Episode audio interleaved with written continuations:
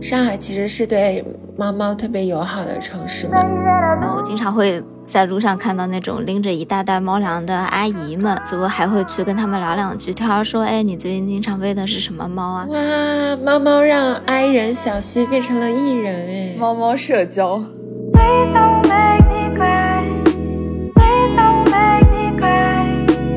其实跟动物相处呢，我们就是能收获到很多很真实的爱和陪伴的感觉。确实是跟小动物相处的时候，难免是会有一些这样无法预计的状况的。当我们面对一个陌生的小动物的时候，我们要如何就向他们表达友好？经常会刷到有一句话，就是被爱喂养的猫咪会长出血肉。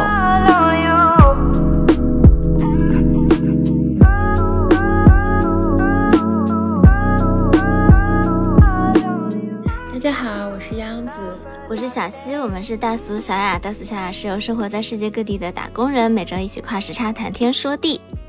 那我们先要欢迎一下我们的嘉宾吧，虽然，嗯，已经是常驻了，算常驻 了，对，是在常驻主播，应该在小宇宙那里加一个常驻主播才对。大家好，我是常驻主播陶酱，已经自己给自己定位好了，迅速用上这个 title 可以的。嗯，那今天其实我们就想跟大家聊一聊最近还挺多大家转发的一个话题嘛，就是关于流浪动物的话题。因为确实就之前发生了流浪动物伤害到人的事件，然后各地其实进行了一系列的对流浪动物的管理啊和捕杀的一些行为，我们看到也是非常的心痛。是的。而且现在小溪不是住在上海嘛？嗯嗯，上海其实是对猫猫特别友好的城市嘛。对啊对啊，其实我的相册里面也收集了很多，就是嗯被喂的白白胖胖的那种特别可爱的猫咪们嘛。我觉得其实上海的流浪猫仔们都过得特别好，因为我经常都在路上看到很多小伙伴都会去喂它们。嗯，然后我经常会在路上看到那种拎着一大袋猫粮的阿姨们。然后最后还会去跟他们聊两句天，说：“哎，你最近经常喂的是什么猫啊？” 哇，猫猫让 I 人小西变成了 E 人哎！猫猫社交 没有，因为就是你有的时候看到他们在那儿喂，就会有一几只小猫咪出来嘛，都特别可爱，我就想拍两张。但是，嗯，你如果就是停下来在那里照。显得有一些诡异，你知道？感感觉像在偷拍人家，然后所以可能就会说一两句话这样。所以爱人回到根本还是为了毛毛，不是想跟人打交道。对，我不知道我的小红书是不是被你们联动了耶？最近我的小红书经常就出现有一个帖子，就是那种大胖猫被两个警察抬着去抓去减肥。哦。对对对的，我也看到那个有一个大橘，太好笑了。然后底下第一条评论是：不愧是美利坚，美国的猫。橘是美国猫吗？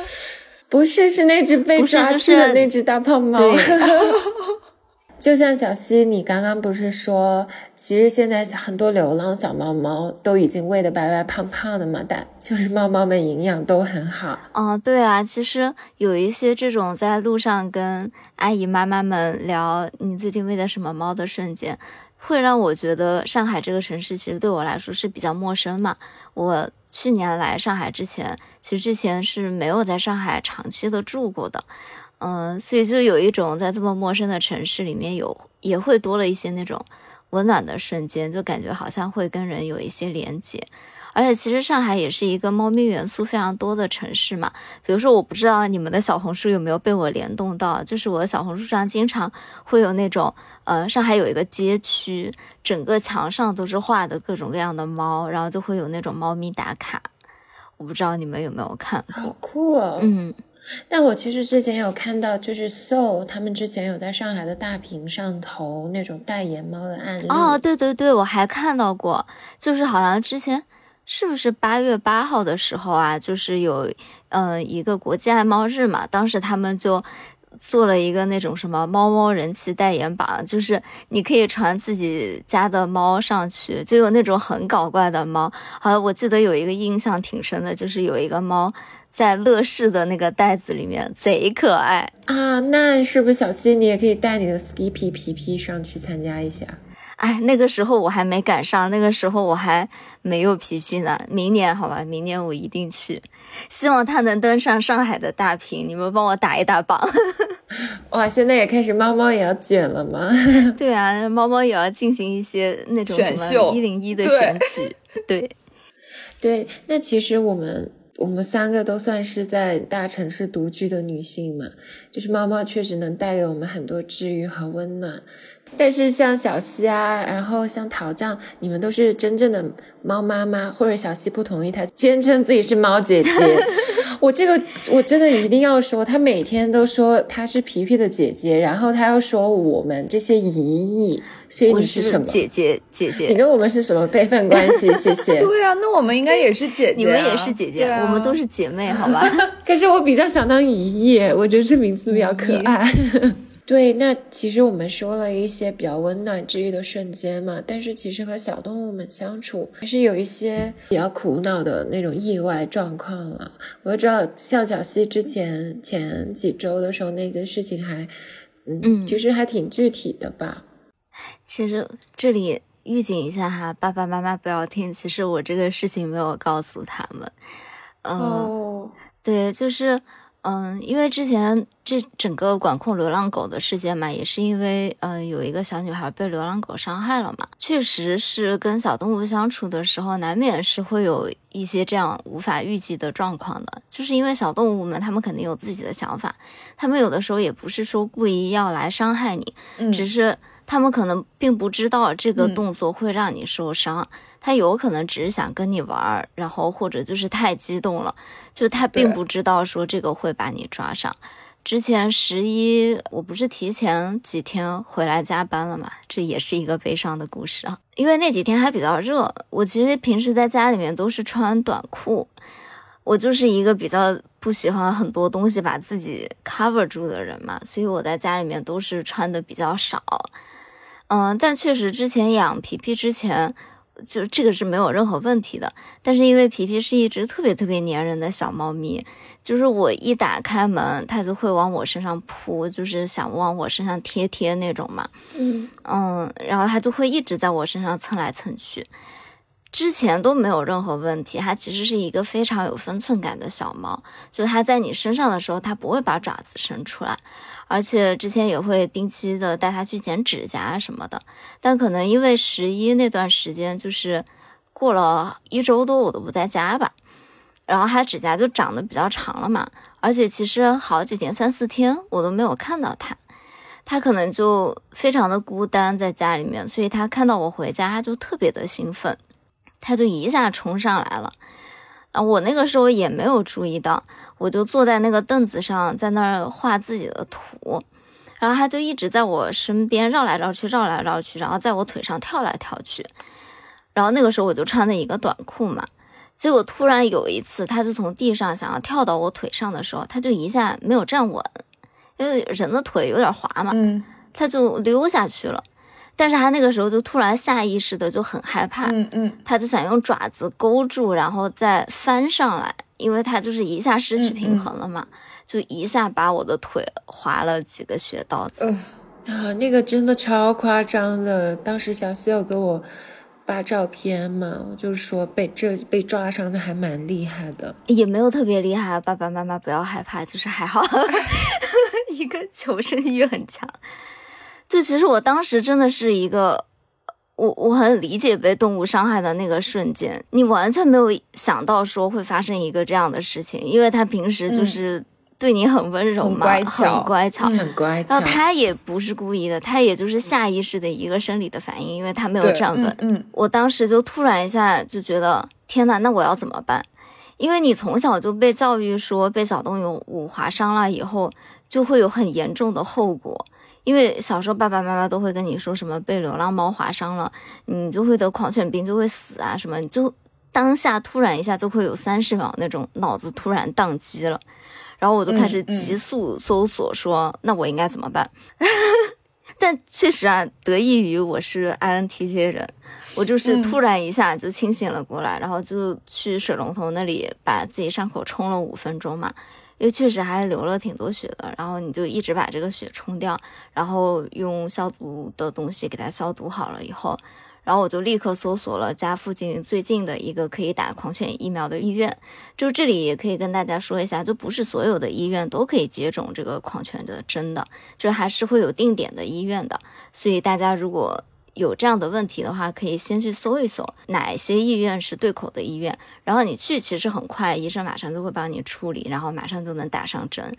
就其实整个流程都很快。然后我之前。你去的那个路上真的是会想很多，我就在想说，完了我会不会死？我那个伤口还挺深的，啊，我我会不会就此就是你心里面有很懊恼，说我为什么这么不小心会被猫抓到？然后你又不能怪这个猫，就是心里面五味杂陈。而且你当时在小红书上面搜的时候，就会有很多人说的很严重，然后会说要一下连打。嗯，好多个针啊，然后要打疫苗，要打免疫球蛋白，怎么怎么样，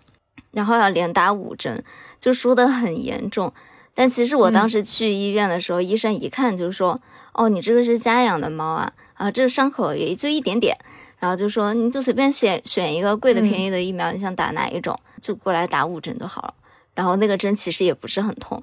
然后后来我也有朋友跟我说，其实。家里养的猫咪，它得狂犬病的几率是非常非常低的，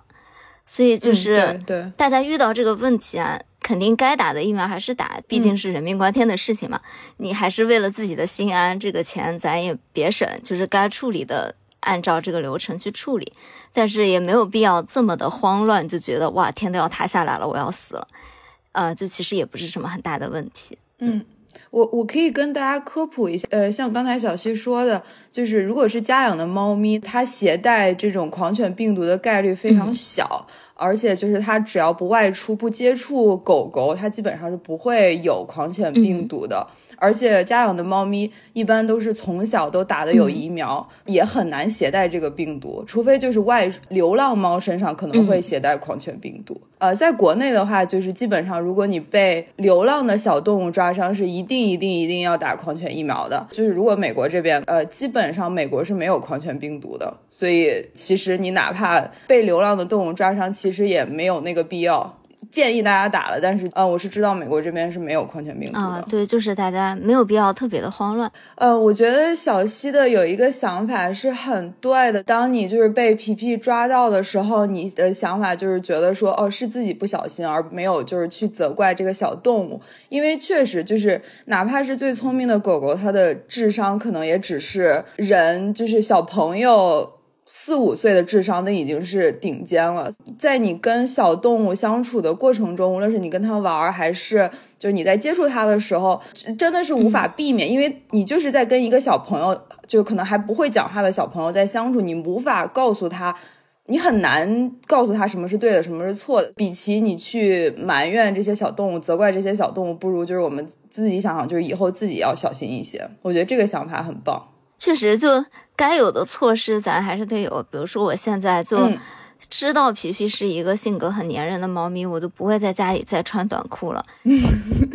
给孩子剪指甲，对，给孩子也要给孩子剪指甲。就是你该做的措施要有，就是人吃一堑长一智，小动物不懂，我我们自己学习是吧？对，就不要怪在小动物的身上，因为。你你再怎么去怪它，它也不会吃一堑长一智的，就还是得咱们自己先在跟动物接触之前有这个防范的措施。哦，还有一点就是，呃，我们不是想到就是跟小动物接触，经常会发生的是大家被流浪的动物呃抓伤，大多数时候其实就是因为我们不知道如何跟这些动物接触。其实大部分人他并没有养宠物的经历嘛，就我们也是自己养了宠物之后才知道如何第一次就向他们表达友好。比如说像我，我是没有养过小狗的嘛，然后我养狗的朋友就会告诉我说，呃，你比如说你在路上看到一只小狗，你其实你想要伸手的话，你其实是不能，就是你不能手心向下，你一定要手心向上。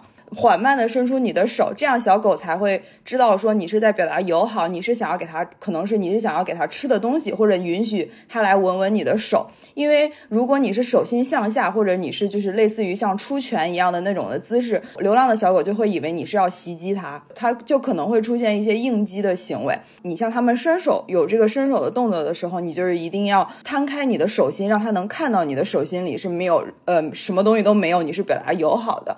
或者就是你看到流浪猫，同样也是你要先伸出你的手，你要让它先闻闻你的手，让它熟悉你的气息，而不是说你上来就是就要摸摸它的头。就一顿要撸它。就比如说我在我家喂的流浪猫嘛，其实我已经喂了很长的时间了，但我并不会就一定要去撸它。嗯嗯。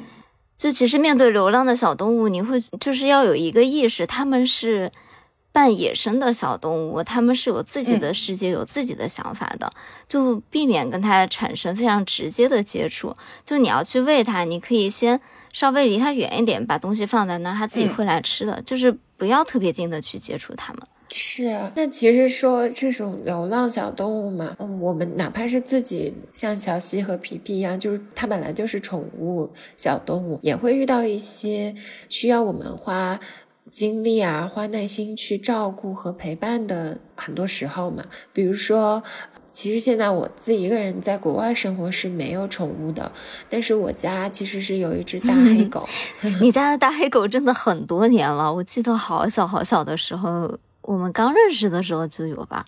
对，那会儿就是那会儿是个小黑仔，现在是大黑狗。我其实跟它相处的时间特别少，因为它等于说是我就在我出国前。没多久，家里养的，所以我就基本是对它陪伴非常少。但是我就记得它刚到我们家的时候，还是一只很小的小幼崽，就是两个多月吧，就刚脱呃刚断奶那种。它其实就也是那种特别敏感脆弱的小崽崽。嗯，那会儿就是还没有给他送去狗狗学校嘛，因为后来又被他送到狗狗学校去，让他学习怎么样呃，就是处理排便啊，然后怎么样可以听指挥排便吗？小时候还他会，但是小的时候他就会乱嗯乱搞，就是对，就是把整个整个家里这里搞一下，那里做记号嘛，你知道狗狗还会这样啊？我以为就是这种宠物狗。也不太会有这样的情况，可能是只有它吧。小狗不是本来就是要教的吗？对，就是一定要教的。也是要教的。小猫可能比较比较好学，是因为就是猫妈妈会教它。对，就是猫妈妈会从小就。因为小狗好像三四岁才算成年吧，就猫咪不是一岁就成年了。然后小狗这三四岁之前就是一直要教，就是一直要就是社会化训练，就教它怎么上厕所，然后教它定期给它上学。对对，小狗的 daycare 真的非常重要，而且你要训练一些指令的方式，让它听到这个，它就知道哦，它不能做这些。然后手势什么的也是让他在狗狗学校训练的，但那会儿他还小嘛，就是什么都不知道的小朋友，然后到家里就会随地大小便什么的，而且它最开始特特别小的时候是有一个小笼子的，虽然它现在就是长大了以后就让它放养，然后它那个小笼子我印象特别深，它好聪明啊，就是我那个时候在自己的房间，就是可能进去了一下，我就把它放在小笼子里面嘛。结果我一出来，发现它怎么出来了？结果我后来就躲在暗处，会开门，对，偷偷观察。我发现它自己在那个笼子里，用它的舌头和小爪子把那个门舌子、门栓给顶开了耶。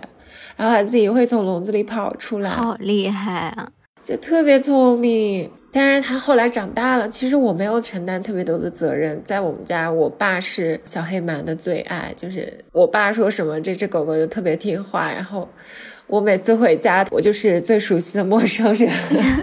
对，但是有的时候还是会给承担这个铲屎的任务。你知道，我后来就深刻理解为什么拉布拉多要叫拉布拉多了，因为它真的拉的拉很多。对，小狗也要铲屎。小狗不能在外面不可以，你要带一个。狗狗袋，就是它。如果那个你要把那个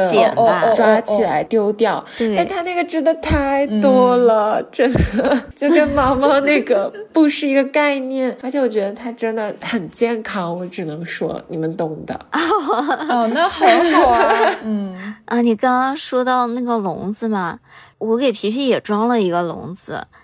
呃，而且还是那种蛮复杂的，它有点像那种榫卯结构一样的东西，它每两片都有一个节点，然后有一个卡住的东西给它卡住，它整个就是非常牢固的一个东西，而且那个卡的东西也不是很好搬开的。有一天我就突然嗯听到一阵巨响。然后我从房间里面出去，我就发现他把整个笼子拆了，拆掉我不知道他是怎么做到的。好聪对，明、啊，不知道他是我，我也没把它关在里面，你知道吧？因为那个笼子它平时也不爱待，我只是把猫抓板啊、它的小枕头什么放在里面。我希望着有一天，可能它会把这个当做自己的窝，晚上就不要睡在沙发底下，就睡在自己的笼子里。但我也从来不关它，就就不知道为什么他那天就发疯，就把他自己的笼子整个拆掉。哎，有时候小动物确实聪明小猫的标志就是会开门。真的太可怕。它可能就是真的是你的仔仔吧，就是继承了这个建筑师的基因。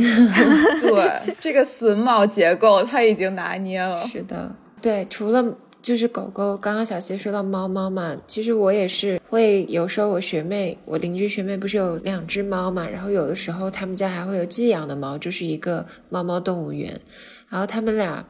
她的男朋友如果同时出去了的话，我就会帮他们喂猫。嗯，然后因为是三个小朋友，所以他们就会非常不同步和不听话，就有各有各的不听话。比如说他们那只德文那个 Henry 嘛，他就是死都不肯吃饭。嗯，因为我每天给他们喂食的时候，我会发一个小视频给学妹，让她看一下家里面。嗯然后每次我拍小视频的时候，Henry 就站那不动，就不去吃。然后呢，另外那只阿苏卡那只大黑猫，它就是那种抢食吃，它也会把 Henry 的那个小碗里的猫粮也也在那里舔。然后另外还有一只 Molly 那种小橘猫，就超级敏感怕人的。我都没有办法看到它，就是我进到他们家的时候，它就消失了，然后我就把食物放那，我从来没见过它在这个喂食的过程，除非我在他们家待一下，它才会慢慢走出来，然后接近它的食物。我有时候就是他们出去只有一个星期嘛，我每天也就是给他们给猫猫喂一顿饭，就不会像桃酱那种写非常精确的日程表，喂好几次那种。但其实有时候就几天的时间，我都能共情。呃，养三只猫真的非常不容易，特别是如果猫猫生病的话，作为铲屎官真的就会很慌张。真的，嗯我我又有话说。我虽然才养猫一个多月的时间，才一个多月嘛，我总觉得你养了大半年。真的才一个月吗？对啊，至少三个月了吧？没有没有，一个多两个月吧，没没有很长的时间。那你也发生了很多故事哎，感觉对，就真的心得满满。跟跟小动物相处真的是一个学习的过程，就大家不要在路上就要跟流浪动物当好朋友，因为你真的是需要时间跟它们相处，去习得它们的习性，好吗？就说到我的皮皮，它本来应该是一只非常健康的小猫，我接它的时候呢，也带它做了全套的检查，因为当时我的嗯。朋友们，就是很多朋友们都会跟我说，就是你买猫嘛，就一定要立刻带它去医院做检查。嗯嗯嗯。除了嗯当时猫舍附赠的那一些检查以外，我还有咨询大家说还有什么额外的检查要做，嗯就也花了好一些钱，把该做所有能想到的加上去的东西都做了。嗯然后它就是一个很健康的小猫咪啊，嗯就该打的疫苗都打了，而且抗体都是阳的，就是说明它是已经有抗体了嘛。嗯嗯，那就应该没有什么好担心的。但是就好巧不巧，就回回家没有多久吧，他就有有一点就是那种流眼泪、打喷嚏，嗯然后我当时就问那个猫舍的人说：“哎，这是什么情况？”他们当时就说，有可能是小猫猫刚到家，嗯，没有特别喜欢喝水，然后吃的粮比较干啊什么的，它可能眼睛就会分泌物比较多嘛，然后眼屎黄黄的那种感觉。但是过了好长一段时间，这个情况也没有好。中间我也尝试过，比如说，嗯，给它换成喷泉，因为。我有朋友说，换换成喷泉，猫咪比较爱流水，对流水，猫咪比较爱喝嘛。反正就想了很多办法，就最后发现它喝水、吃饭，就慢慢过了几天都非常正常了，排便也非常的正常。但是就是眼睛这个问题就越来越严重，越来越严重。嗯，然后后来我这个特别对不起皮皮啊，就是我接到它没有多久，可能两三周的时间吧，我就去了一趟济州岛玩。然后就相当于把它自己在家放了两两天的时间嘛。虽然我是给他备齐了所有的那种自动猫砂盆啊、自动喂食器啊，然后喷泉水这些东西，它而且它也都会用了，但是我就在摄像头里面有看到他的眼睛情况越来越糟糕。然后我也有请那种管理员姐姐来帮我给它滴眼药水嘛。嗯。但是那个姐姐就说她好像眼睛情况就越来越糟糕了。就那天晚上我回来以后，就发现它真的。就整个眼睛都被护住了，哦我那一刻就真的超级慌张。我想说，天呐，它到底是怎么？你你当时小猫咪眼睛被完全护住，都睁不开的情况，你都会觉得它好可怜。嗯。然后，因为我又从来没有养过任何小动物嘛，就是我都不知道怎么办，一个手足无措。然后当时呢，我就想说，嗯，那我就立刻带它去宠物医院吧。嗯，然后我就搜了一个家里面家附近评分还比较好的一个宠物医院，就在大众点评上搜的，然后就带他过去了。然后过去以后，当时那个医生就说的很严重，他说你要做好心理准备，这个病是一辈子都治不好的。我说什么东西啊？什么病？怎么？嗯，怎怎么这么吓人？嗯，然后他就说，嗯，我们先要做一个那种有类似于核酸检测，就是 PCR 的 test。然后这个时间要差不多一两个小时才会出结果，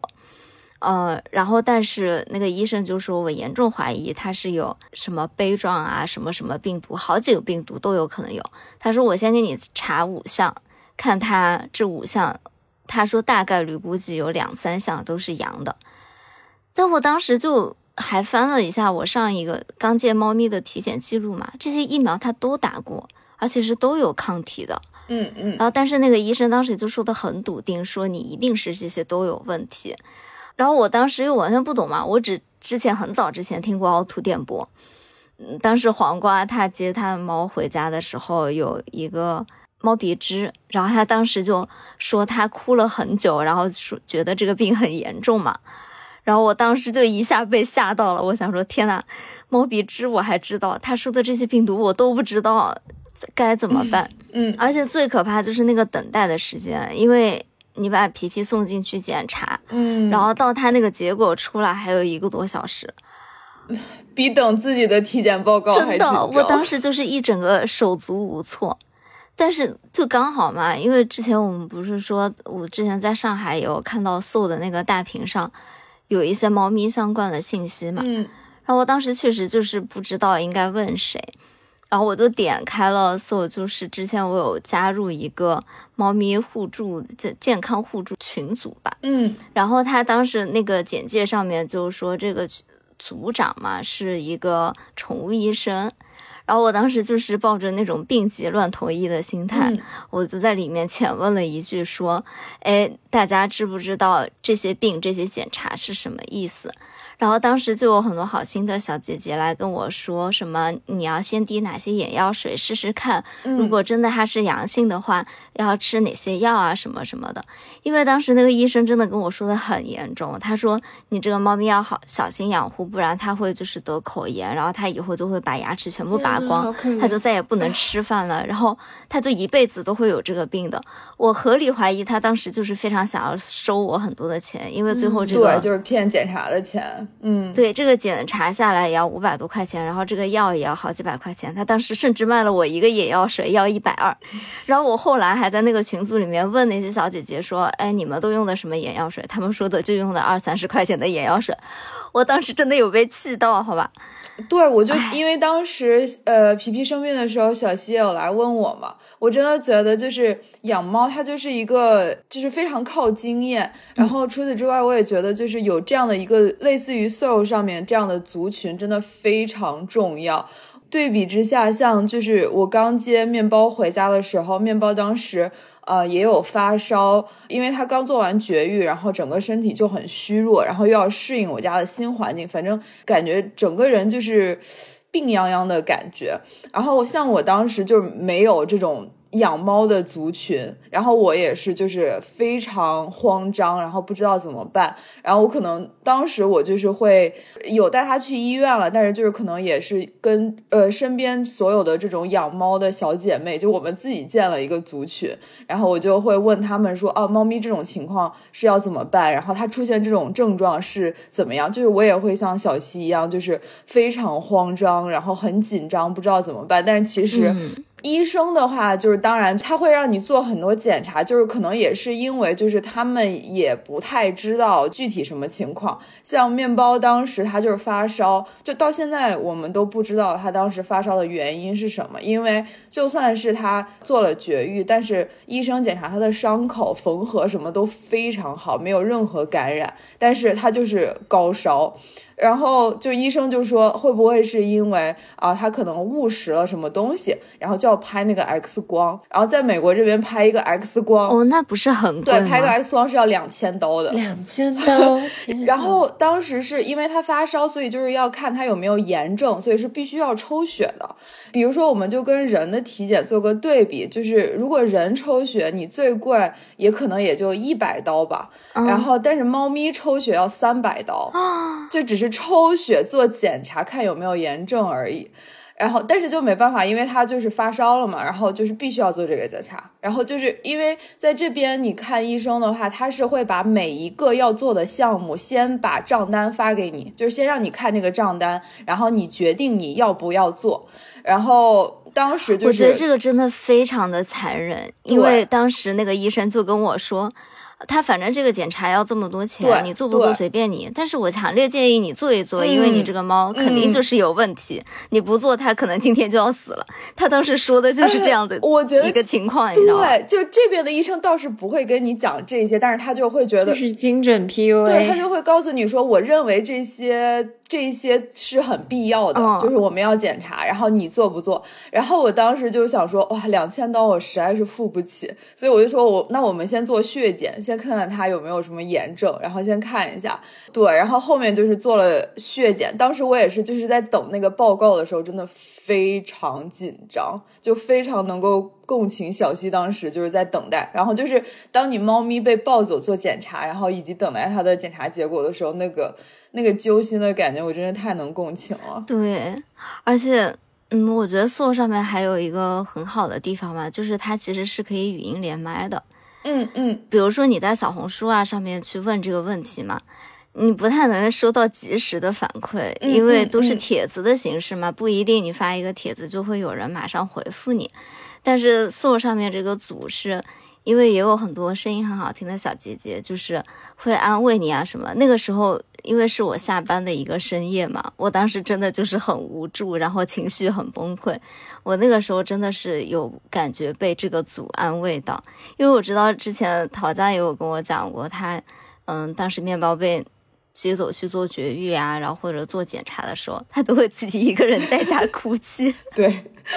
是的，是，所以我觉得啊，这种安慰的力量还是很重要的。对，而且我觉得不仅仅是安慰了，然后也是，就像我刚才说的，它就是一个经验，就是经验。对，就是你可能当时你检查的时候，你自己想象中觉得啊，好严重，怎么办？但是其实就是你有了经验之后，你就会发发现说，哦，就是对感冒发烧，其实就吃这些个药，它就。OK 的，就是没问题的，对，就不不需要过度慌张。嗯，因为其实最近就是季节变化嘛，皮皮就又出现了这个情况。他刚刚停药没多久，可能才一周的时间吧。哎，这个秋天一来，他马上又开始打喷嚏，又又开始流眼泪，你知道吗？就这个时候你就非常有经验了，你就会知道，哎，小猫咪它也是像人一样，前段时间大家都流感，也都会感冒的。那我就再去找医生给它开同样的药，然后同样的流程，每天给它喂，它就慢慢就好起来了。你真的有了第一次的这个经验以后，你就不会再经历那个百爪挠心的过程。对，哎，而而且本来幼猫嘛，就是皮仔还没有到一岁，幼猫本来就是抵抗力会弱一些。对它的免疫力是逐渐增强的，它越长大就会慢慢就不会有发生这些情况。嗯，对，就之前我还挺经常在 So 上面刷那种猫猫社群的，虽然我自己没有猫了，就像这一期小西和桃酱可能就是会。能分享更多，但是我其实还蛮喜欢，我还蛮喜欢云养猫的，然后收集那种猫猫表情包嘛，这样才能跟 小西和桃酱交流，不会被踢出姐妹群。因为我们真的有一整套我们自家猫的表情包，好吧？杨子就是没有这个资源，所以我有时候就会借助一些外界的力量，比如说去 So 的这个吸猫群里面找一些比较厉害的，跟跟他们 battle 一下。嗯，而且我觉得就是即使是有自己的猫了，你也。可以云养猫啊，就是我现在也是会，这什么海女发言啊？偷偷的在小红书上刷一下别人家的猫，我还是会觉得很可爱。那其实刚刚说了我们自己养的猫嘛和小动物，其实也有一些，就说回来吧，就和一些小流浪猫的故事，其实给我们独居生活带来温暖。另一方面，也会觉得有时候是挺戳到我们的点的，嗯。对，因为像之前其实跟大家讲过很多次了嘛，就是呃，我在成都的家里也会喂流浪猫，就，哎，就其实像我一样，我爸也被猫抓了，好吧，也被我喂的流浪猫抓了，然后他也去打了五针疫苗，就他刚刚被抓的时候也非常崩溃，然后就是一整个大生气，说我以后再也不要喂这些猫了。但其实你经过了这个过程，就会发现。哎，也不是猫的问题，就是它自己把脚伸给猫了，那有什么办法呢？就是猫就是有可能会抓到，那它现在也还是会保持距离的去喂这些猫，它都会说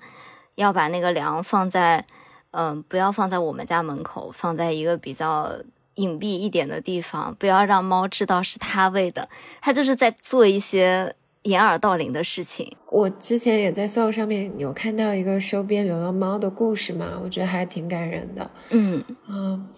他说就很像小溪之前的那个流浪猫仔，有一段时间他们不见了嘛，啊，就有点那种曲折的感觉。因为这个搜上面的小伙伴他说他在猫妈妈怀孕的时候就跟那个猫妈妈说，哪天你生了，你带我去见你的崽，我帮你养一只。对，然后他是。跟随着这只流浪的猫妈妈，然后去看，才发现了它的小崽崽。因为他就看那只猫妈妈往楼道边跑嘛，他就发现有一道。铁门被锁住了，他就在对着里面喊喵喵喵，就是学猫猫叫。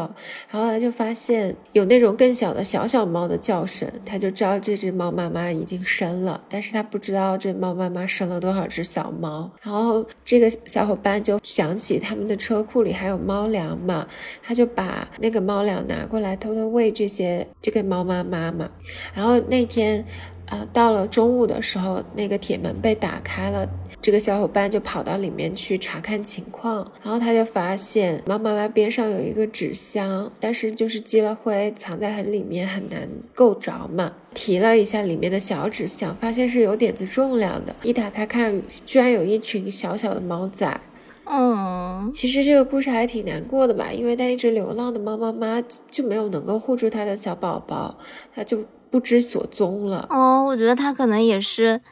嗯，其实我觉得小猫都是有灵性的，就像这些流浪小猫嘛。嗯，它其实是知道谁是好人，谁谁会护住它，谁会伤害它的。它尤其是猫妈妈，其实它们非常敏感的，它们就是会有一个这样基本的判断。嗯，其实我在家里开始喂这个流浪猫嘛，也是因为这个猫妈妈来我们家的一个特别特别隐蔽的小角落里面，刚好我们家院子里面有一个。这种缝缝，它在里面就把崽崽藏在里面，然后结果不小心被我看到了，就它在运输崽崽的过程当中，因为它要一只一只的叼进去嘛，就穿过我们花园的时候就被我看到了，然后就抓住了它这个藏身的地方。但其实中间也经历过，就比如说我下雨天尝试去给他们打伞，就把他们吓跑了的情况。因为那是他第一次来我们家嘛，所以他就是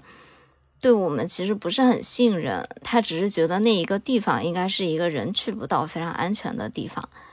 但其实后来，因为我们为了他好长一段时间嘛，他第二次生小宝宝的时候，就会很安心的带来我们家的后花园里面，他们就会在那里晒太阳啊什么的。所以其实猫妈妈能够特别安心的把这些小朋友交给他养，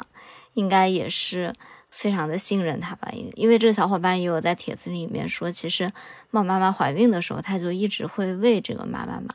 就是啊，好心的小伙伴。是啊，而且搜上还有一个活动，就是那种对比嘛，嗯，就一个月前、一个月后，猫咪成长日记，就是记录。啊，他们和猫流浪猫的故事啊，然后铲屎官和小自己小猫猫的日常，就还蛮治愈的。因为有些小猫刚被接到的时候，真的就是好可怜的那种小可怜啊，就惨兮兮，对，很惨的那种感觉，下一秒可能就要断气了。然后可能被有爱的小伙伴呵护了一段时间以后，你就发现它整个就是那个毛色啊，然后眼神啊，完全就不一样了。对。啊，我还蛮爱刷一个，我不知道是不是最近流行啊，但是就是我经常会刷到有一句话，就是被爱喂养的猫咪会长出血肉，就真的是这种感觉。它刚刚来家里的时候就是瘦瘦小小，然后非常非常可怜的样子，然后你细心的照顾它一段时间，它就是会变得很健康、很快乐。嗯，那其实说到就是领养流浪猫的这个过程嘛。说实话，就这次发生这个嗯流浪动物伤人的事件嘛，然后可能很多城市的处理方法都是把这些小动物们都抓起来，然后甚至有一些非常残忍的行为，就是把小动物们打死嘛。其实我觉得国内还是挺缺乏一个非常健全的收养体系的。就我首先我要忏悔啊，就是我我接皮皮确实我也是在猫舍里面买的。就其实最开始我有养猫这个想法，其实是在美国就有这个想法嘛。然后美国其实有一个非常健全的收养体系，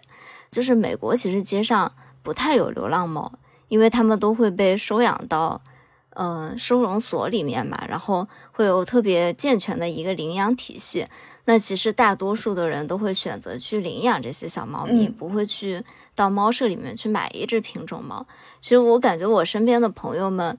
可能大多数都是去领养的小猫猫，都不太会是买的。那其实国内确实，因为我没有找到这方面的渠道，然后当时想要皮皮的时候就非常的着急嘛，就去买了一只小猫猫。就感觉国内你你想要买一只猫的容易程度会比领养容易特别特别多。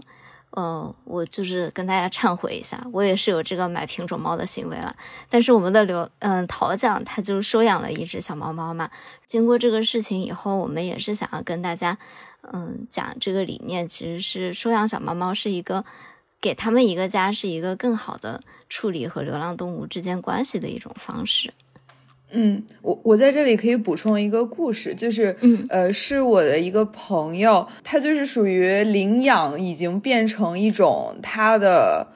生活方式吧，我不知道怎么样表达这种，就是他可能是一开始的时候，他是先领养了一只猫咪，然后他就是从这个过程当中。呃，得到了快乐，然后之后呢，他又领养了一只，然后他就是已经有两只猫猫在家里了。之后呢，他就觉得说，哦，我可以挑战一下自己。然后之后他就呃，就是又领养了一只小狗。然后他领养的那只小狗呢，是就是残疾的，对，它就是残疾的小狗，就是那只小狗是盲的。然后而且就是他刚领养这只小狗的时候，那只小狗还是就是可能就是有生病。所以他就是每天晚上还要就是陪这只小狗睡觉，因为就是他可能要半夜起来给小狗喂药什么的。但是他就是从这个照顾小动物的过程中得到了很大的快乐，就是我觉得可能就是在这边的话，就是很多人会把领养、照顾动物也当成一种一种生活方式吧。嗯，就其实是很有成就感的一件事情。对对，那陶酱，你要不要跟我们分享一下你领养的整个流程呀？嗯，呃，如果大家想要就是尝试领养，呃，这样的一个过程的话，我可能会建议大家呢，可以先从寄养开始。嗯我不太清楚国内有没有这种，但是在美国这边的话是，呃，或者欧洲应该也会有吧，就是领养机构它都是分有呃寄养和领养呃两种情况。然后如果是寄养的话呢，它就是呃你从这种流浪动物的收容中心，他们会不停的救助这些流浪动物，但是可能呃地方是有限的，他们就会招募这些寄养人，然后他会把这些小动物放到你的家里，然后你就是像主人一样照顾他们。如果这些小动物在某一个时间段被领养，有人愿意领养它们的话，呃，领养它们的人就会从你家中把这些小动物接走。如果是寄养的话呢，就是要求会低一些，就是你只要是能够给小动物提供一个良好的居住环境，你其他的都不需要你自己准备，因为就是这些收容机构他们就会给你提供，比如说猫咪的话，它就会给你提供猫粮、猫砂、猫砂盆和猫砂，就是他们都会给你提供，所以你就不需要自己准备任何东西，然后你只要把猫猫接回家里就可以了。啊、这个其实比较像一个新手培训的过程。就你如果嗯不太熟悉跟一个小动物相处，然后嗯要嗯嗯长时间的养一个小动物，需要哪些？投入的话，你可以从这个开始入手。而且，其实我知道有一些小动物，它可能是从街上收来的嘛。嗯，那它在去到正式的领养家庭之前，它可能是需要进行一些社会化的训练。对，那它可能就嗯会需要被放到比较有经验的寄养家庭，嗯先有一嗯个短时间让它知道家庭生活是怎么样融入的，然后他再进到一个长期的家庭的过程。嗯嗯，对。然后那另外一个就是领养了。那领养的话呢，就是相对过程就会非常繁琐，以及它前期是会有很严格的审查的过程。它这个过程呢，其实也是为了来确定，如果你想领养，你具有领养的条件和。你无论是你的家里还是你自己心里的准备都准备好了，嗯那呃，一般情况下的步骤就是第一步的话，你是要先填写一个领养的申请表。呃，那个申请表上的问题呢，就包括你的个人信息、你的家庭住址、你的职业和以及你之前有没有照顾宠物的经历，然后你目前是就是你目前家里有没有宠物，然后以及你未来的一些就是如果你领养成功，你要怎么样照顾你的宠物的这样的情况。他会问一些非常细节的问题，就包括说，呃，可能你目前家里有几口人，然后你家里有什么样的宠物，你之前照顾过什么样的宠物，然后甚至包括你每个月愿意为宠物花多少钱，因为就我们也知道，就是养宠物其实还挺花钱的，而且主要就是包括，比如说你宠物如果生病的话，你愿不愿意给它买保险？还有就是你愿不愿意给猫咪，如果是猫咪或者是小狗的话，你愿不愿意给它做绝育？嗯，然后最后的最后才是就是说你呃想要领养哪只猫咪，但是就是正常情况下，这个申请表都是会有四五页这么长，就是你要非常详细的把你的个人情况。一一列举，我觉得可能也是通过这个表，就可能前期会筛掉一些，就如果他们觉得这个过程已经很繁琐的话，对他可能就是把一些人劝退。是的，是的。嗯，然后呃，你提交申请表之后呢，就是一个等待的过程。然后它第二步，如果你的申请表过了，然后第二步的话，它就是会看你的居住环境，对你的居住环境进行一个审查。呃，我当时的话是也是看情况，有的人会来到你的家里。然后他会看一下你家里的情况。我当时的话是一个 FaceTime，就他们真好严格啊，对他们就给我打了视频，然后他们主要看就是我要给他照我家的每一个。就是每个房间，然后他会主要看就是我家有没有封窗，因为像猫咪的话，就是很容易出去，嗯是所以他就看你家有没有封窗，以及就是猫咪的话，可能对空间要求没那么高，就是你只要嗯有一个相对整洁的环境就好了。然后另外的话就是，我我记得就是提供家庭住址的话，也是因为我记得我当时我的申请表之所以能很快的通过，也是因为可能我家住的这个附近，呃，就是有很多很好的宠物医院和呃诊所。所以当时，呃，领养机构的人就说我家住的这个环境地址非常好，是因为我家附近有很多这种给猫猫提供很好医疗救助的地方，所以他们就会觉得我是一个很好的申请人。因为呃，在纽约的话，就是还挺卷的，在领养猫这方面还挺卷的，因为好看的什么地方不卷啊？纽很快很快就会被拿走。啊，这真的是一个，我感觉在美国是一个潮流，就是大家都会，他的第一选择一定是去领养一个猫猫嘛。你如果实在实在排不上这个队，你最差最差，实在太想要了，你才会再去花钱买一个猫，因为大家都会有对你有一个道德审判，说你为什么不领养一只猫咪。然后，因为大家都会很愿意为领养一只猫咪去做很多很多的准备嘛，那所以就有一种像送孩子去读私立学校的感觉。就是，而且就是你填的这个申请表，你不是只填一家，就是因为有那么多的领养机构，然后你是要就是填好多家，然后你填完之后，经常就是可能一两个月你都得不到任何回复的，因为就是想要领养的人太多了，你根本就排不上队。居住环境审查通过了以后，就是你就可以跟你的机构联系，然后你想要呃领养的动物，然后这个呢又是一个很漫长的过程，因为就像小西刚才说的，就是因为那些很受欢迎的猫咪就是一一下子就没有了，所以你就要一直等，很可能就是你看上了这个猫，然后改天它就被别人接走了。在这边的话，一般幼猫的是要成对领养的，因为哦。我其实也不太确定为什么，就是一定要，如果是小猫，一定要两只两只，因为就是正常正常情况下，不是猫咪就是一生会生一窝嘛，但是基本上就是幼猫，它就是必须是你没有三只一起领养嘛，都是两只两只，然后他们就会要求说，因为这两只小猫就是他们从出生就在一起，所以就是他们一定不会给他们分开，对，所以你就是必须哦，成，好可爱啊！你就是必须成对。但确实这是很大的付出诶，因为幼猫你要照顾一个幼猫需要很多很多的精力，然后你还要嗯照顾两只幼猫的话，但是领养机构当时跟我说的是说，其实反而养两只是更轻松，就是因为他就说这两只小猫它们从小就在一起，所以他们会跟对方玩儿，就不需要你跟他们一起玩儿啊。呃，但是我其实也不知道，因为我我就是想要面包嘛，所以面包是单只的幼猫，就很难得。因为我当时可能前期等很久，也是因为我，因为我当时跟你的想法也是一样的，就是我觉得两只可能确实就是成本太高了，然后我也担心我家太小，就两只猫可能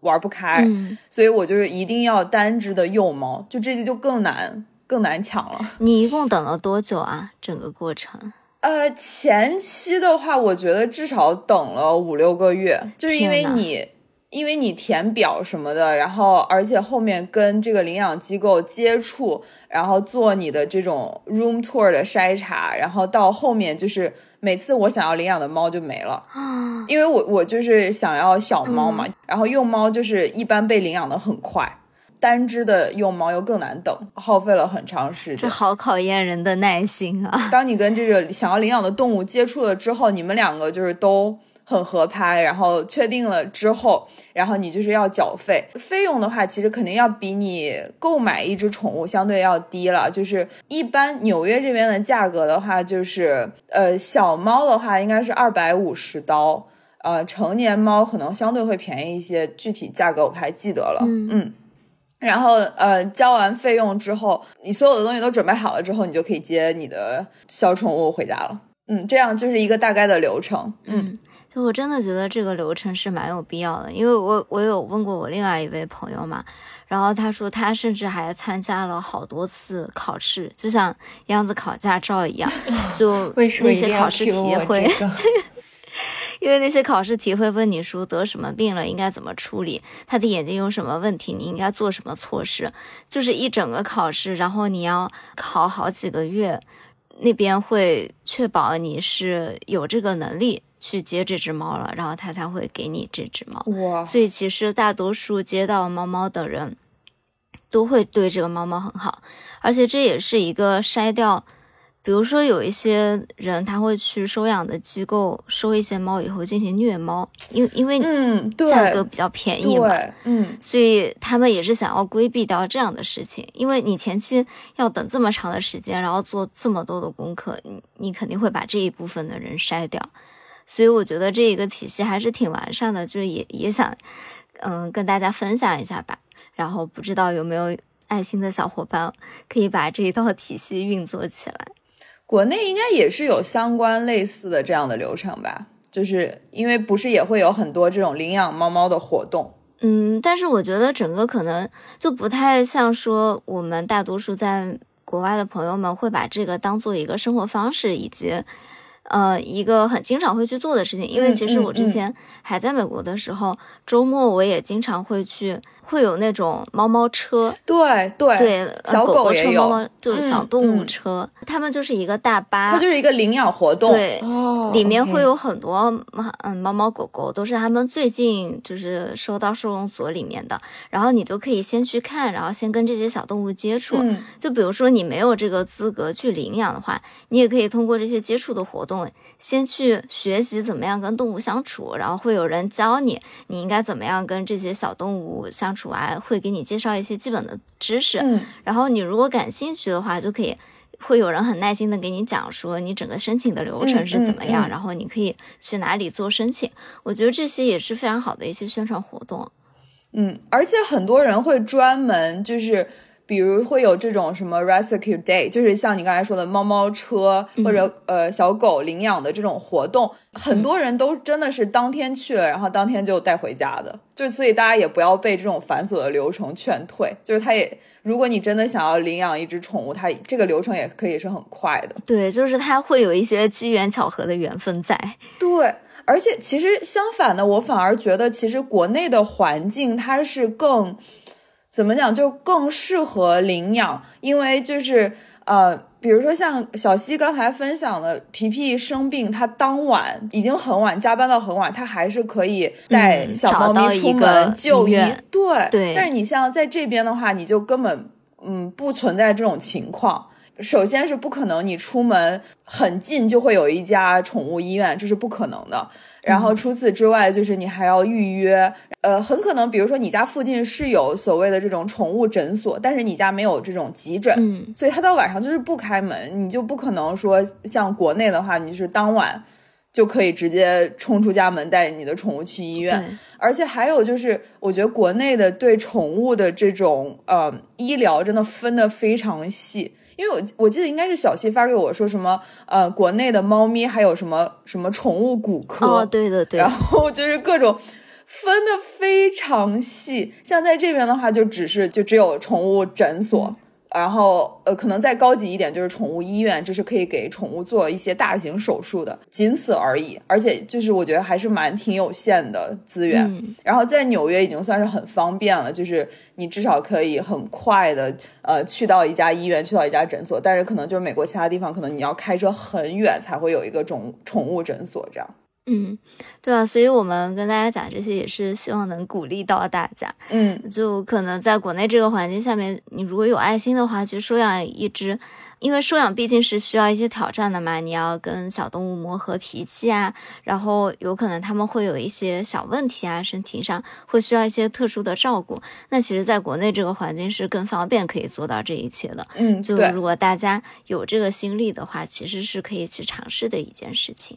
对，其实跟动物相处呢，我们就是能收获到很多很真实的爱和陪伴的感觉。嗯，其实我有点对不起皮皮啦，因为我可能在家的时间没有那么多嘛。然后，但是我每次不管是打开我家的门，还是我就是卧室这个房间的门，皮皮都永远都在门口蹲着，它就是很守护我的感觉。而且我一开门，它就会望起它的那个大大的眼睛，然后望起它的小脑袋，看到我，我就会觉得，哦，皮皮就是永远爱我，这种感受很不一样。就是有一个小生命，它就是永远的都在维护你，爱着你，然后还需要你，就是很大的安全感。对，我们也希望大家能够善。待动物们对我们的这种爱和信任了。嗯，就是希望上海的街头还会有那种自由自在、过着富足生活的猫猫仔，